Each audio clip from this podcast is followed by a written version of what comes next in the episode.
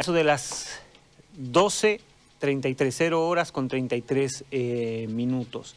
A partir de esto se ha generado una serie de comentarios, de dudas, especialmente en las redes sociales, y se ha comenzado a hablar de la falla de Mandeyapecua, em, que eh, en realidad en el observatorio de San Calixto nos explicaban que el, sismo del domingo precisamente no tenía mm, eh, que ver con esta falla.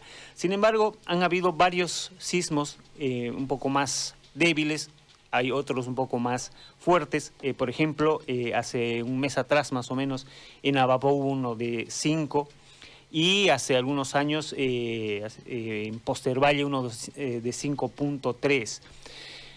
Conversando con la gente que estudia este tipo de fenómenos, em, nos comentaron que hay un estudio que sugiere que em, pueden haber movimientos telúricos en, en Santa Cruz producto de, esta, de, algunas fallas y que existe la posibilidad de que estos movimientos en algún momento lleguen a superar una magnitud de 8 grados en eh, la escala de Richter. Hemos tratado de eh, averiguar por qué se dan estas cosas eh, y en, ese, en, en, ese, en esas conversaciones nos enteramos que ahí han habido en el lapso de un año al menos 30 eh, movimientos telúricos en Santa Cruz. 30. 30. A partir de eso hemos buscado a alguien que nos explique por qué se dan estas cosas y si en realidad esa, ese estudio eh, es posible que se dé, que podamos llegar de aquí a un tiempo a un eh, sismo de la magnitud de esa de, de 8 grados en la escala de Richter. Hay un pronóstico, no, no, no. Es un estudio de una de unos hawaianos en primer término. Después hay otro estudio que se llama eh, distribución espacial y temporal de la definición en el frente de cuña orgánica andina y en el sur de Bolivia. Eh, y este sugiere que eh, podrían haber terremotos que podrían llegar a, a 8 grados. Bueno, a ver, nosotros hemos convocado, y le agradezco mucho a Damián Vaca, director de la red de biodiversidad, para que nos haga una explicación. Yo agradezco mucho, eh, Damián, por, su predisposición para conversar con nosotros, porque evidentemente, eh, históricamente a nosotros nos han enseñado que estamos lejos de una zona que pueda entrar en algún momento en alguna complicación de este tipo.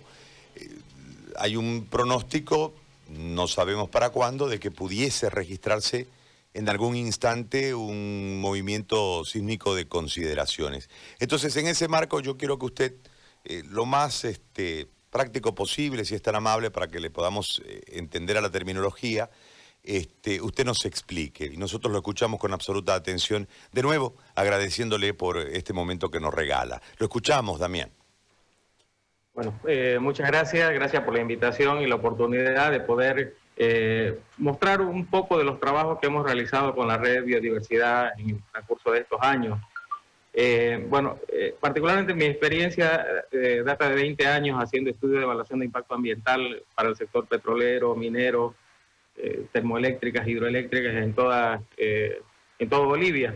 Pero hace aproximadamente 10 años me trasladé al Chaco Tarijeño y hicimos trabajando con, la, eh, con BG Bolivia, como encargado socioambiental de BG Bolivia.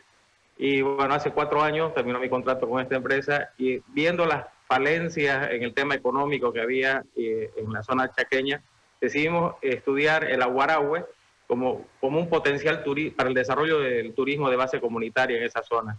Entonces trabajamos desde el 2000, perdón, desde el, eh, desde el 16, de 2016 eh, viendo el, tema de la Guaragua con, la, con la experiencia que había tenido del trabajo de, estudio y evaluación de impacto ambiental para el sector petrolero, había visto uno de los temas que me llamaba la atención era la falla de Mandeyapecua. Y esta falla precisamente está relacionada a la serranía de la Guarahue.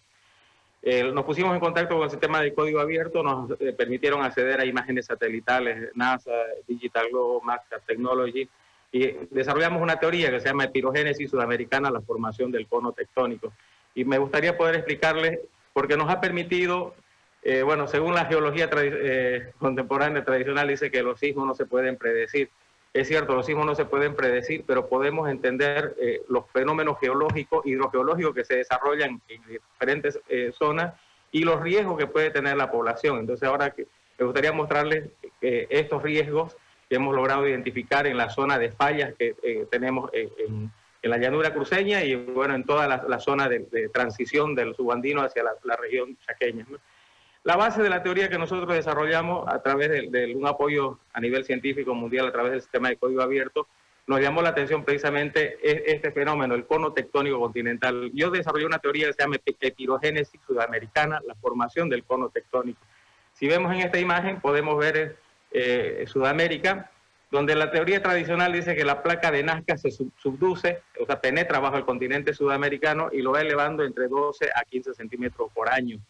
Entonces, pero eh, el, proceso de subducción en la costa, eh, tanto peruana como, como de Chile, eh, se realizaría, según la, teoría tradicional, en la misma costa. Pero si vemos, eso es un fenómeno orogénico, pero la epirogenia, que es el nombre de nuestra teoría, es que lo hemos considerado factores globales. Entonces, en este caso, el continente, este fenómeno se da en todo el continente sudamericano.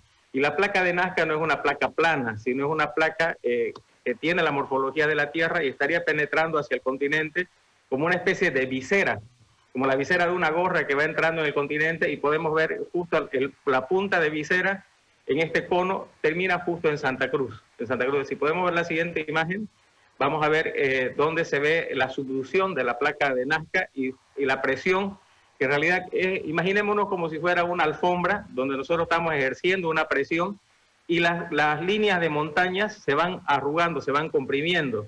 Y eso lleva a formar esta punta de, de, cono que termina justo en la ciudad de Santa Cruz. Entonces yo creo que para nosotros fue un elemento fundamental para ir analizando toda esta dinámica. Aquí tenemos el cono que termina justo en la ciudad de Santa Cruz. Pero eh, aquí tenemos un, segundo factor que, eh, importante. Ese cono de presión que termina aquí en Santa Cruz tiene un muro de contención. Ese muro de contención viene a ser eh, la, falla fisural, que yo le he denominado en la teoría de pirogénesis sudamericana, la falla fisural volcánica del Palmar. Eh, nosotros entendemos que un volcán es un cono, pero en realidad tenemos varios tipos de volcanes. En este caso, en esta zona se desarrolla un, hay un volcán fisural, quiere decir que hace miles de años la Tierra se abre y el magma emerge y se, y se solidifica, formando una cuña, una cuña volcánica, eh, una, esta cuña basáltica es un, eh, eh, basalto es un, eh, es un, mineral bastante duro, una roca ígnea. Entonces, esta, esta, este volcán lo que está haciendo es bloquear el avance de este cono. Este, esta, esta falla fisural va desde la zona de, Terevinto al sur de, de, Portachuelo, empieza de la cuenca del Piraí que está hacia la izquierda entre, la, entre la, el Amboró y, la, y el, el Piraí, tenemos toda esta, esta falla que va desde Terevinto, pasa cerca de Colpa, Bélgica, pasa por toda la zona del Urubó, eh, pasa por bajo el río Piraí, está entre el kilómetro 9 y 12, carretera antigua, Cochabamba, la zona del Bajío, eh, Palmasola, que fue exactamente donde fue el sismo eh, del día de ayer, y tenemos, y se prolonga hacia el Parque Regional Lomas de Arena y llega hasta Basilio. Son varios kilómetros que tiene esta, esta falla fisural volcánica, que es una especie de, bloqueo a la presión del cono tectónico. Y ahí se, desarrollan varios fenómenos paralelos. Tenemos la presión del cono sobre Santa Cruz, que no puede pasar por este bloqueo que tenemos de la falla fisural eh, volcánica del Palmar.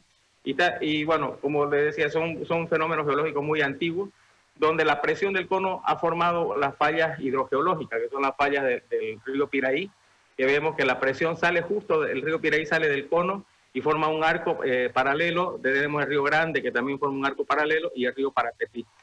Entonces, e, esta presión ha generado de que la, serranía se separe y se rompa en la, en la, la zona de, de, del Mandellapecua. Ahí en Boyuibe, si ustedes ven, Boyuibe, este, tenemos el cerro, el cerro Mandellapecua, que está hacia la derecha. Eso lo que ha ocurrido es que la, la, la montaña, la, la, línea de montaña de la Guaragua se ha roto por la presión de este cono como no puede pasar sobre Santa Cruz, ha descargado la presión hacia el Chaco y ha permitido romper esta línea de montaña. Entonces hay un desplazamiento que más adelante lo voy a mostrar. Se ve eh, el desplazamiento de 30 kilómetros. Entonces es como si fuera una madera que se, se raja y la rajadura llega ha, llegado hasta ahora hasta la zona de Valle, que es el, teníamos hasta el 2018 del último punto de presión del, de, sismo que lo habíamos identificado. Ahora, este, este, este, fenómeno que, de, que se abre, tenemos entonces tenemos tres componentes. Uno, el, el cono tectónico continental sudamericano, la falla fisural volcánica del Palmar, y por otro lado tenemos la falla de Mandellapecua, que es producto de la presión del cono tectónico. Ahora, en esa época nosotros comenzamos a hacer observación de campo, donde fueron los sismos, hicimos el relevamiento y logramos ver varios factores que se pueden, eh, son visibles sobre superficie. Lo que están viendo ahora se llama un, proceso de metamorfismo hidrotermal. Esta, foto que, está acá está en la zona del norte de Santa Cruz, eh, la zona de Santa Fe, eh, Yapacaní. Entonces, eh, lo que ocurre por presión del, cono genera proceso de licuefacción y flujo de lodo hacia la llanura, desde la serranía hacia la llanura. Entonces, este flujo de lodo forma unas formas perfectas. Si pueden mostrar la imagen anterior, ustedes van a ver, son círculos perfectos, como hecho con compás. Estos círculos tienen más de 5 kilómetros y algunos 3 kilómetros de, diámetro. Entonces, esto es por la presión de, de, flujos hidrotermales que generan este tipo de formas. Entonces, la siguiente imagen podemos ver ya el, cuál es el fenómeno sobre, sobre superficie.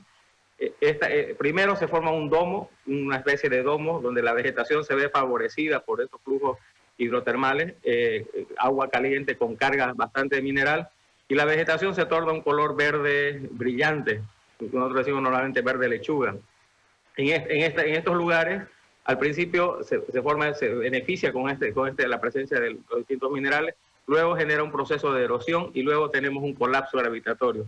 Se llega a sentar entre 4 a 5 metros eh, de profundidad. El, el, toda la plataforma que, que donde, donde, estaba, donde abarca el, el fenómeno metamórfico. ¿no? Entonces, esto, este fenómeno es, es realmente lo crítico. ¿no? Yo particularmente no, eh, pienso de que el sismo eh, nos generaría un, problema de impacto, pero lo que realmente los riesgos son la presencia de estos fenómenos metamórficos que lo tenemos en toda la llanura, en varios lugares de la llanura. Yo desde el 2018 eh, me he contactado con las autoridades pidiéndole que trabajemos de manera conjunta haciendo mapeos de riesgo. Entonces, identificar dónde tenemos estos, estos, estos procesos metamórficos poder alertar eh, y poder diseñar nuestros espacios urbanísticos, nuestros espacios de, poblaciones, de comunidades, en relación a estos riesgos que, que, ahora son visibles. La naturaleza yo creo que es, tan hermosa que nos, nos, alerta de posibles efectos que pueda tener sobre la población para que nosotros tomamos, la tomamos las previsiones. Lamentablemente esto lo venimos eh, mostrando desde, hace, eh, desde el 2017 y las autoridades, nadie ha, tomado interés ni nadie ha, ha apoyado para poder eh, seguir realizando este tipo de mapeos. Hemos acercado gobernaciones, municipios, realmente hay una indiferencia hacia la, en su responsabilidad hacia la integridad de la población. Entonces, estos son fenómenos metamórficos. Tenemos también flujos de lodo, que si habían unas imágenes que estaban mostrando anteriormente, en una comunidad, por ejemplo, en la zona del Chaco Tarijeño, cerca del, del río Pilcomayo, desde la misma, eh, del, eh, salían lodo, había una comunidad que se llenó de lodo, 30 centímetros sus casas quedaron enterradas. Si vemos en la siguiente imagen, nosotros levantamos el dron en esa comunidad y vimos que no existía ningún tipo de, de, cursos de agua que pueda generar esos lodos. Entonces levantamos el dron y no había eh, indicios de, de, cursos de agua arriba. Y lo que vimos ya en la siguiente imagen, que está cerca, cerca de los, del, del tanque que veían ustedes hace un momento, se ven eh, fisuras desde el suelo donde está emanando el, lodo. Entonces tenemos varias fisuras que están ahí sobre, sobre, sobre la comunidad, es precisamente por ese proceso de, presión tectónica que genera que los flujos, que estos flujos eh, salgan en la superficie, sobre la superficie en las distintas eh, zonas. Aquí en el norte, yo estoy viviendo ahora en Montero, en el norte cruceño ha aparecido sobre los cañaverales, por ejemplo, una arena fina como una arena de mar. Esas son arenas, son lodos volcánicos que han, han penetrado a los paleocauces antiguos, los antiguos cursos de agua y se han logrado limpiar y salen, están saliendo en diferentes, lo, llaman ojos de agua, pero son extensiones que van de, de, 10, 15 hectáreas en toda la zona y afectando productivamente la parte productiva, ¿no? Entonces estas son alertas que es importante poder tener en cuenta, poder hacer un relevamiento, hacer mapeos de riesgo, eh, es importante poder planificar eh, a futuro todo este tipo de, fenómenos que van ocurriendo y que son predecibles si nosotros entendemos integramos diferentes ciencias. Muchas veces nosotros somos puristas, decimos los geólogos ven solamente la parte de geología, los hidrólogos la parte de hidrología, o, los biólogos ven la parte de, los ecosistemas. Entonces es importante poder unir eh, todo el conocimiento para poder interpretar lo que la Tierra se manifiesta a través de estos fenómenos. Entonces, por ejemplo, los fenómenos eh, metamórficos, los fenómenos son criptohumedales, que lo estudian los biólogos, eh, son vegetación que se forma producto de la, presión, de la, de la, floración de agua, de cursos de aguas termales, y generan todo un ecosistema. Entonces es un mundo aparte para poder investigarlo. Eh, yo creo que el conocimiento es un conocimiento, en vez de, mirar como caballo cochero nuestra disciplina y ser cerrado en ella, tenemos que abrirnos a integrar el, el conocimiento transdisciplinario nos permite entender estas dinámicas que la Tierra ahora experimenta y bueno, nos ha alertado bastante, ¿no? Es importante tener, tener conciencia y tener la responsabilidad hacia la población para poder hacer un estudio más detallado de todos estos procesos. Damián, le hago una consulta en este, en este tema. Es decir, nosotros tenemos una situación de riesgo en la zona metropolitana, lo que, lo que va a ser la metropolización.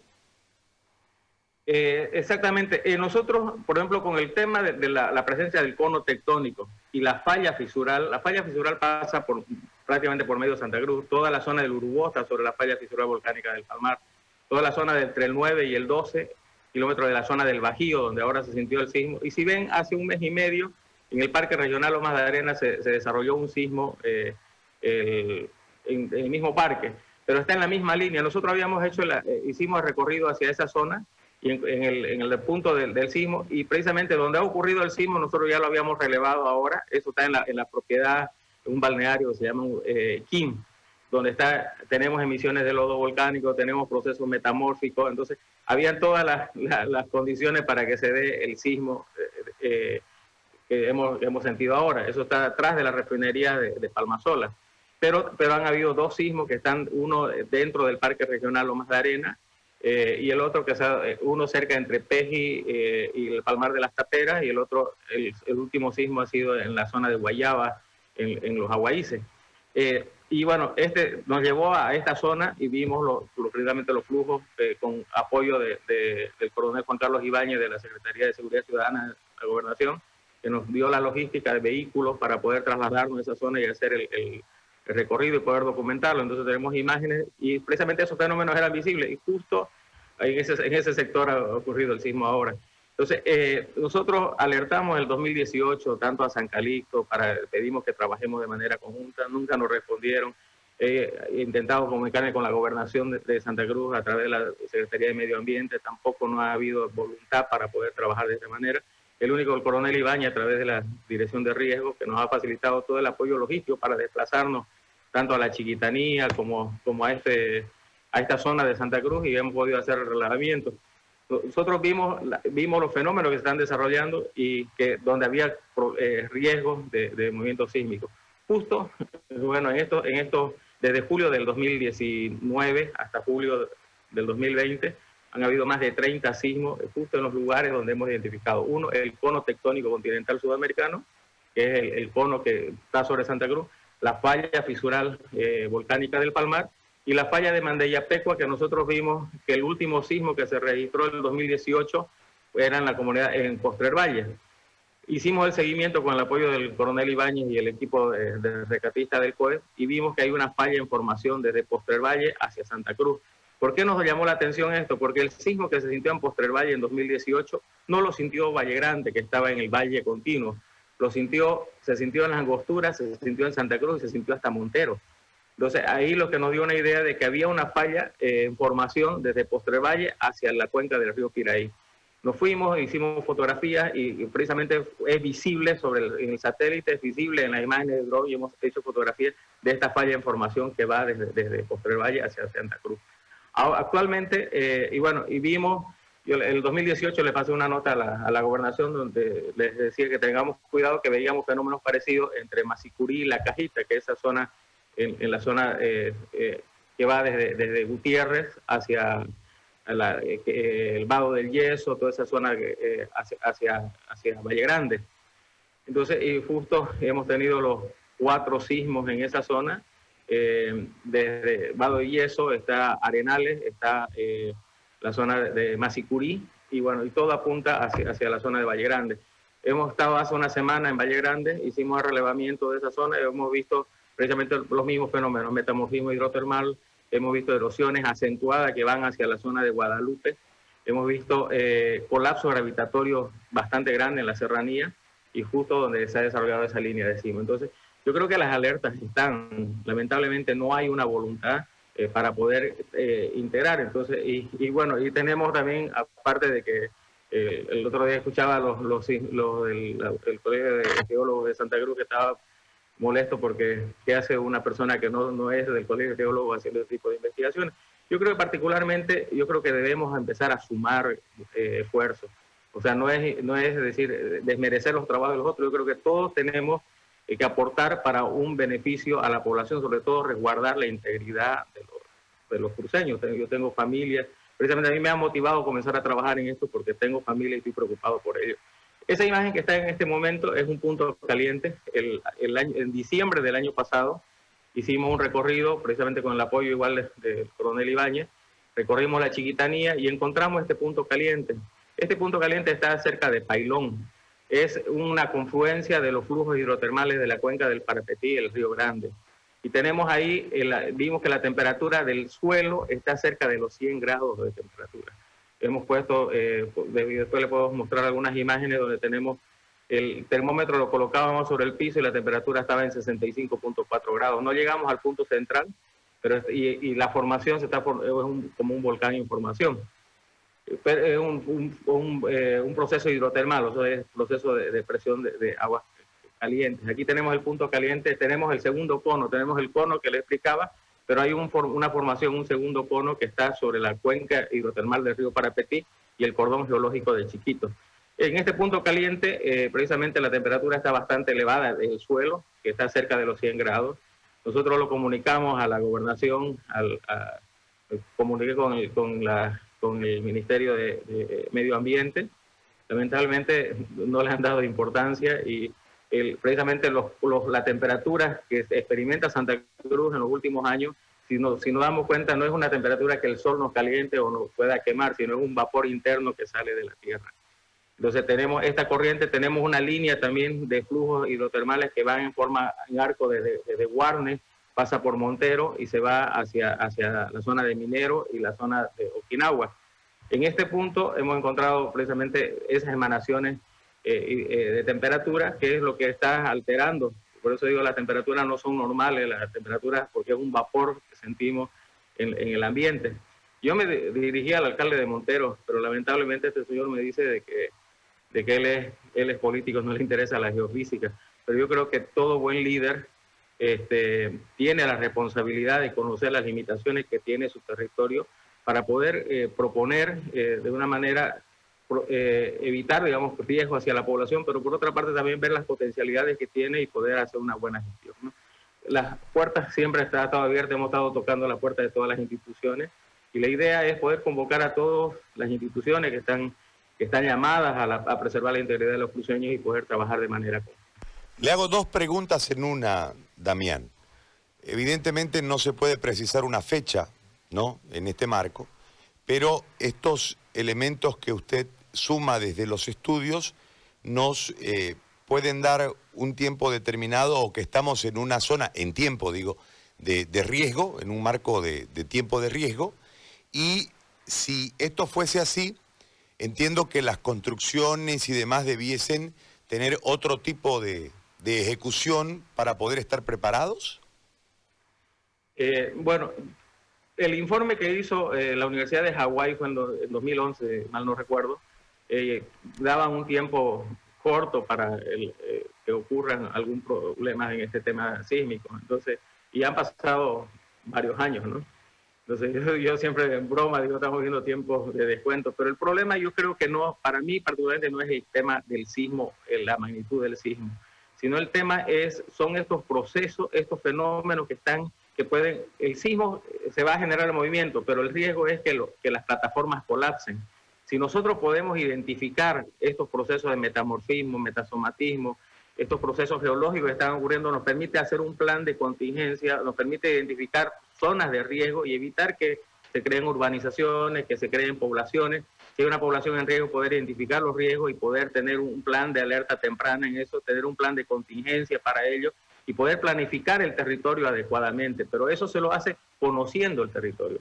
Es importante empezar a investigar y una, es una investigación transdisciplinaria donde es importante que todos se involucren, geólogos, hidrólogos, eh, eh, biólogos que trabajan y conocen los ecosistemas, para, porque todo, toda la información va sumando y esa información nos permite tener una visión integral de lo que ocurre. Ahora, es importante también considerar el tema de las viviendas. ¿Cuál es, ¿Qué es lo que ocurre en un sismo? El sismo se genera y lo que el problema es que las viviendas colapsan, los muros se, se, desploman y aplastan a las personas. Entonces yo creo que es importante tener una política de vivienda donde, eh, por, un ejemplo, en los Estados Unidos utilizan las casas modulares, a pesar de que ahí ellos tienen, eh, tienen eh, bastante viento y se generan huracanes, ¿no? Y destruyen, y otra vez vuelven a construirlo.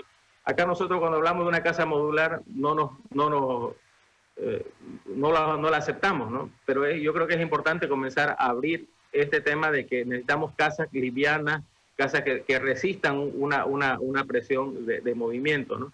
Si vemos una, una estructura metálica, por ejemplo, podemos moverla, golpearla, pero no, se va, no va a colapsar. Entonces, esa es una lógica que se puede manejar para las viviendas de, de una planta, por ejemplo. Pero en el tema de edificios es importante tener en cuenta de que se, se tiene que... Hay experiencia en, en, en, Asia, tenemos experiencia aquí en Chile, en, la Argentina, ya de, de, de, procesos que nos pueden ayudar a poder hacer una, una política de vivienda segura para la población. ¿no? Damián, le quiero agradecer muchísimo por el tiempo y por la explicación, muy amable. Muchas gracias a ustedes cuando gusten a su orden. Muy amable, muchas gracias. Era Damián Vaca, director de la red de biodiversidad, este, hablando sobre este tema que en realidad después del susto general